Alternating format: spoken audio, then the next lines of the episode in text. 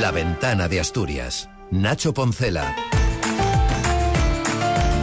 Los profesionales del campo dicen basta. Lo han hecho en Asturias y en otras comunidades del norte para hacer visible que las necesidades de un agricultor asturiano o gallego no son iguales a las de un francés o un alemán, aunque tengan puntos en común. Aunque con problemas comunes, como digo, la Unión Europea debe plantearse que la política agraria no puede ser un manual de instrucciones como el de un electrodoméstico en el que tan solo cambia el idioma del país al que llega. Buenas tardes. De forma pacífica y ordenada, los sindicatos mayoritarios del sector primario han vuelto a las calles de las ciudades para pedir soluciones en el campo. Movilizaciones que se producen en una jornada en la que la internacionalización de Asturias crece y sobre ello hablaremos con el director general de la Sociedad de Promoción Exterior del Principado, Asturex, Bruno López. Será antes de comprobarlo, lista y curiosa, que es Mónica Rodríguez Marique. Es martes 20 de febrero. La ventana de Asturias. Nacho Poncela.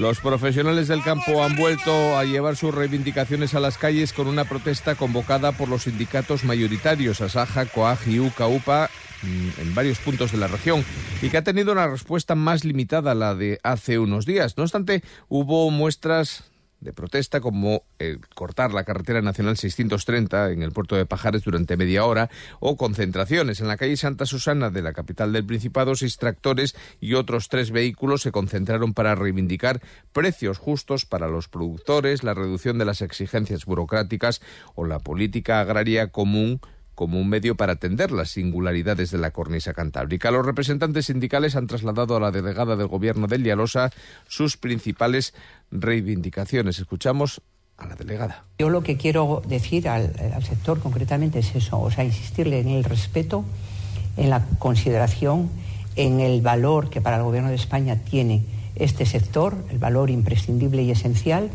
y que cuentan con todo el apoyo del Gobierno de España. Tras el encuentro, el presidente de Asaja en Asturias, Ramón Artime, destacaba que la delegada se mostró de acuerdo con los sindicatos, mientras que, en otro punto de vista, el secretario general de UCA, José Ramón García Alba, avisa de que las organizaciones sindicales están dispuestas a convocar manifestaciones en Asturias si persisten los problemas. Lo que se comprometió es a trasladar al Ministerio, que parece ser que están esperando que terminara esta reunión para hablar con ella, de lo que las medidas que presentamos y que pedimos ahí. Dejáis constancia de, los desacuerdos que tenemos, incluso con lo que se está haciendo en el Principado, sobre todo con el libro digital, de lo que dijo el consejero de, que iba a ser remodelado o de alguna manera que iban a, pagar más al que eh, cubriese el libro digital y nosotros con eso pues no estamos de acuerdo. Y mientras los agricultores y ganaderos organizaban esta mañana, comparecía en la Junta General del Principado en la sesión de control al Gobierno el consejero de Medio Rural, Marcelino Marcos. El Principado entiende también las razones de los que se han manifestado, pero también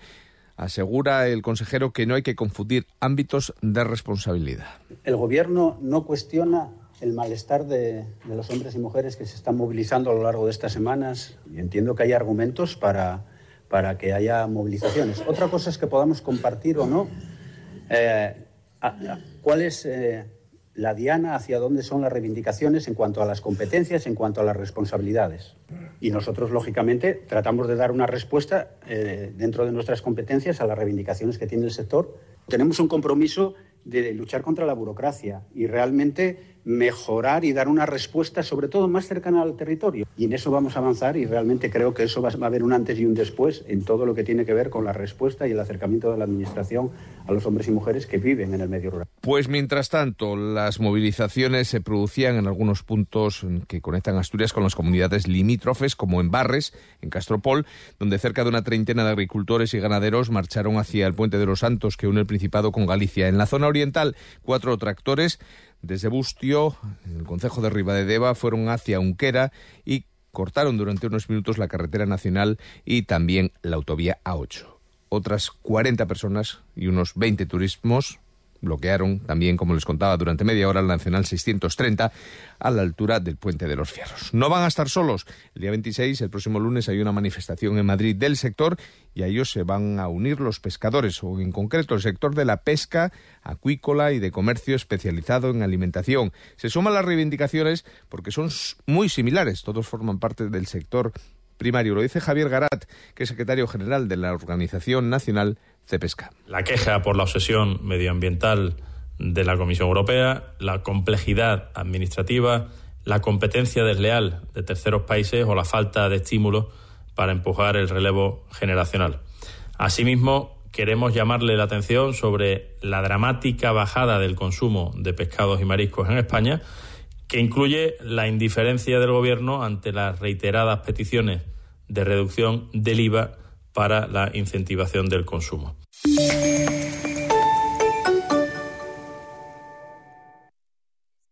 Cadena Ser, Gijón. Clínica Cigomat, centro de referencia en cirugía oral y maxilofacial. Contamos con los últimos avances tecnológicos en implantes dentales y somos especialistas en otorrinolaringología, estética facial y odontología. Clínica Cigomat, calle Cienfuegos 2, en el centro de Gijón, frente a la policía local. Solicita información en el 984 240809. Buscas el hogar de tus sueños. Nosotros te lo construimos. Innodeco Project te facilitamos la parcela, diseñamos, construimos, amueblamos tu casa, gestionamos la financiación del proyecto para que tú no te ocupes de nada. Innodeco Project, rehabilitación integral de viviendas y locales comerciales. Hermanos Felgorosa 1, Gijón, frente al Paseo de Begoña, con la garantía de la agencia inmobiliaria Domingo. Cadena Ser, 100 años de radio. La ventana de Asturias. Nacho Poncela. Pues es tiempo de conversación, son las 7 y 27.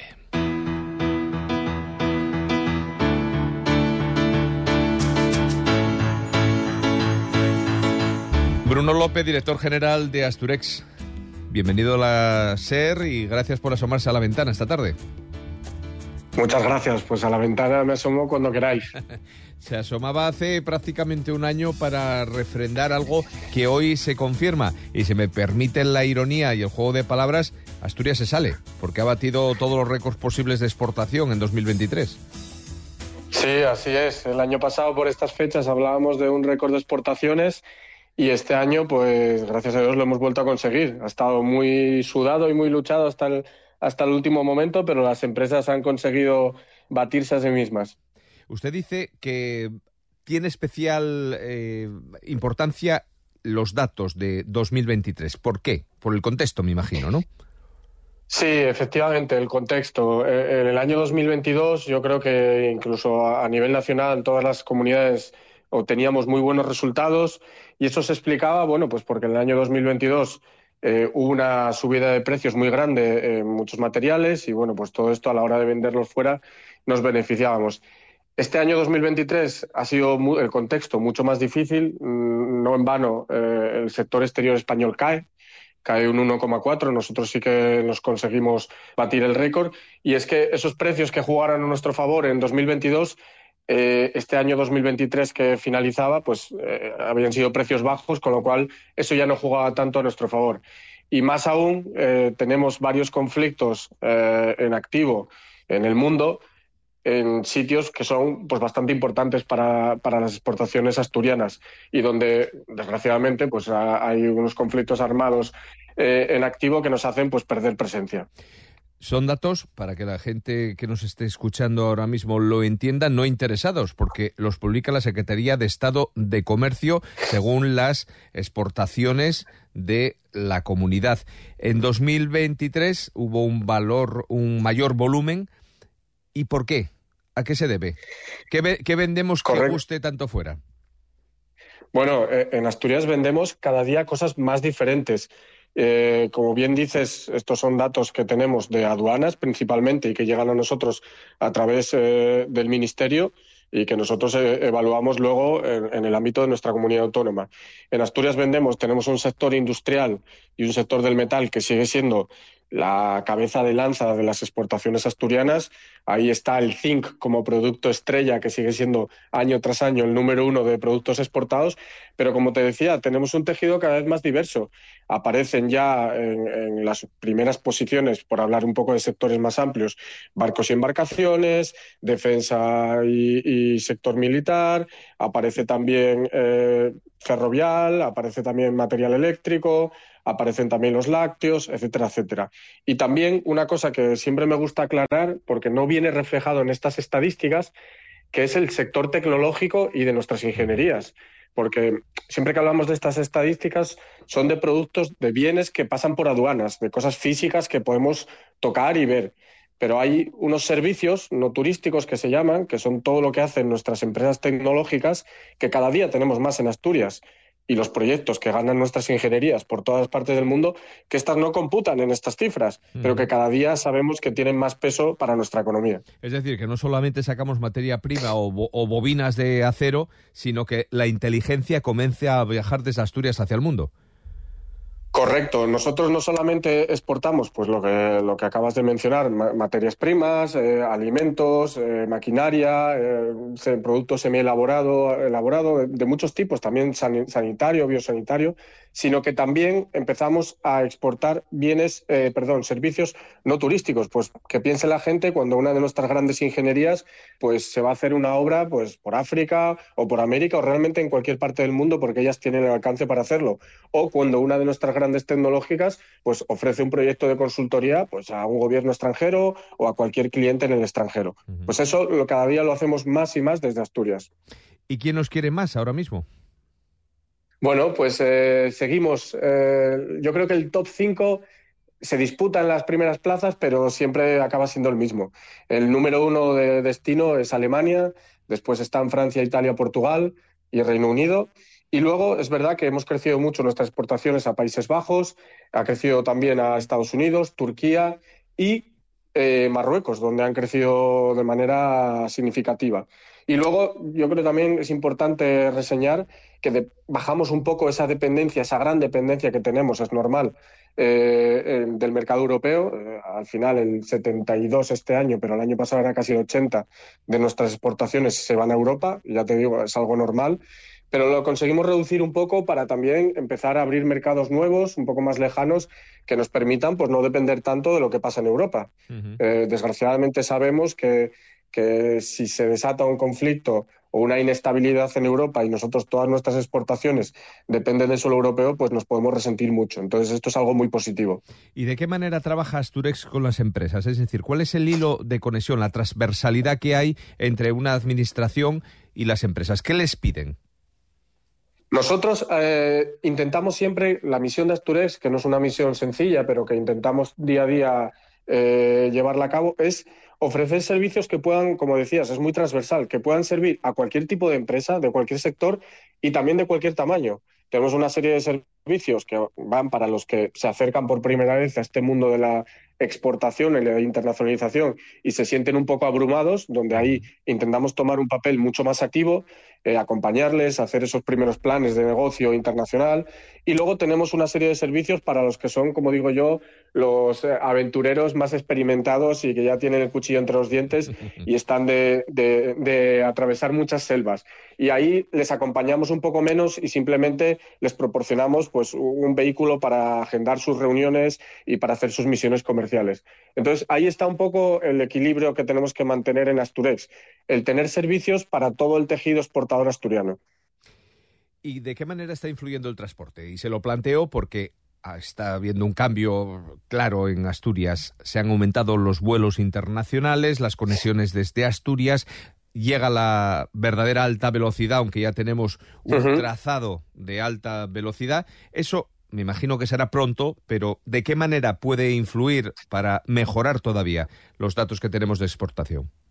Pues eh, va a influir y como dices es pronto, pero yo ya te puedo dar eh, ejemplos de cómo influye. Nosotros ahora mismo, justo según estamos hablando, estamos celebrando eh, una misión inversa que llamamos en el Salenor en Avilés, que es una feria que organiza la Cámara de Avilés Agroalimentaria y donde nosotros siempre tradicionalmente traemos compradores internacionales. La feria dura dos o tres días antes para atraer compradores internacionales si su viaje o la ruta que tenían que hacer duraba día y medio o dos días para estar aquí 48 horas, pues no venían. Si a cambio ahora les podemos ofrecer que en un día de viaje y con muchas menos conexiones estén aquí en Asturias y aprovechen más eh, y saquen más jugo a esa visita que hacen, pues sí vienen, con lo cual nosotros ya lo estamos notando de manera directa en gente que se, que se anima a venir a Asturias a conocernos y también en aquellas empresas quizás con menos músculo económico que se plantean pues viajes, aunque sea solo simplemente en suelo europeo, mm. pues el poder plantarte en, un, en una mañana en Alemania, eso para nosotros no tiene precio. Al final, sumemos todos esos viajes que hacen esos empresarios durante todo el año y, el tema de costes es muy relevante. Y el AVE, ¿qué, ¿qué, decir de la alta velocidad? Que nos va a permitir pues una conexión mucho más rápida con Madrid, que no deja de ser pues un foco muy importante para los negocios. Vale, y con estos resultados, ¿cómo está nuestra balanza comercial? ¿Seguimos comprando más de lo que vendemos? Eh, no, no. De hecho, cuando hablábamos el año pasado por estas fechas, sí, que se daba esa circunstancia y yo comentaba un poco que era algo, una anomalía, ¿no? Que si miramos, pues, 10, eh, 15 años atrás en Asturias, esto nunca se daba y fue puntualmente, pues lo veíamos ya en el año 2022 que podía ser por esto, fue por los precios de la energía. Compramos, nosotros compramos productos energéticos para abastecernos en Asturias y claro, el, precio se había, eh, había, era un precio desorbitado. Entonces eso hizo que compráramos más de lo que vendiéramos. Este año invertimos la tendencia otra vez, volvemos a lo que es la tendencia natural de Asturias, de tierra exportadora, nos quedamos con un saldo a favor de 775 millones y bueno, eh, exportamos más de lo que importamos. Pues nos citamos, si le parece, para el próximo mes de febrero aproximadamente de 2025 y haremos un balance. Antes esperemos que podamos hablar también para contar buenas noticias sobre el movimiento de las empresas asturianas fuera de nuestras fronteras. Gracias Bruno López, director general de Astures, por acompañarnos esta tarde en la ventana. Gracias a vosotros y, como digo, siempre dispuesto a aparecer en la ventana.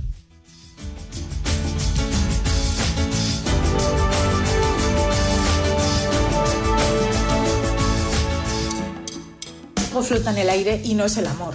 Estamos contaminados y desde luego contaminadas. Vivimos en un paraíso mucho más negro que verde, mucho más gris que azul, por toda Asturias se registran datos de partículas de diferente naturaleza que superan con creces la exposición recomendada a sus perniciosos efectos para la salud.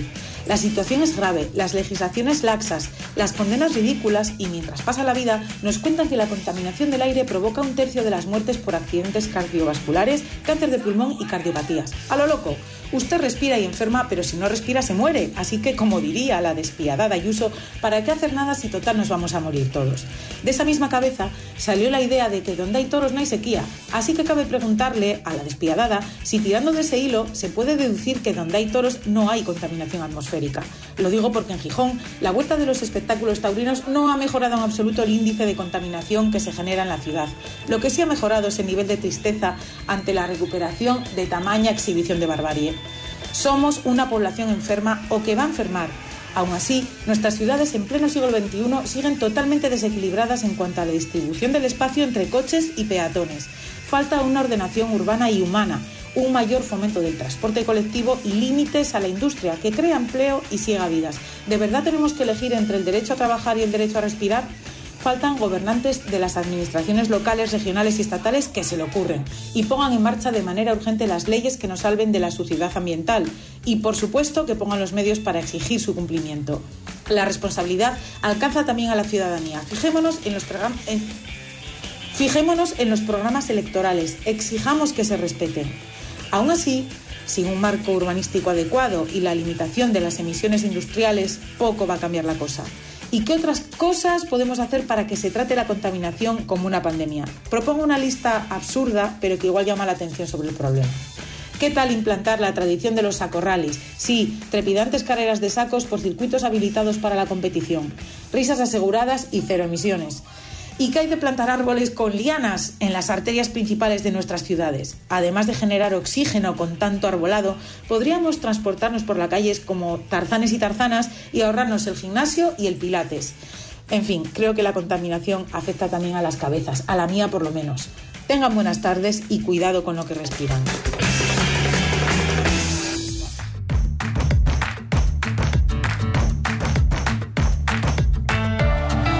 Pues en la ventana llegamos así al resumen de lo que queda del día de este martes 20 de febrero. Volvemos a las 8 y 25 para dar la última vuelta informativa al Principado.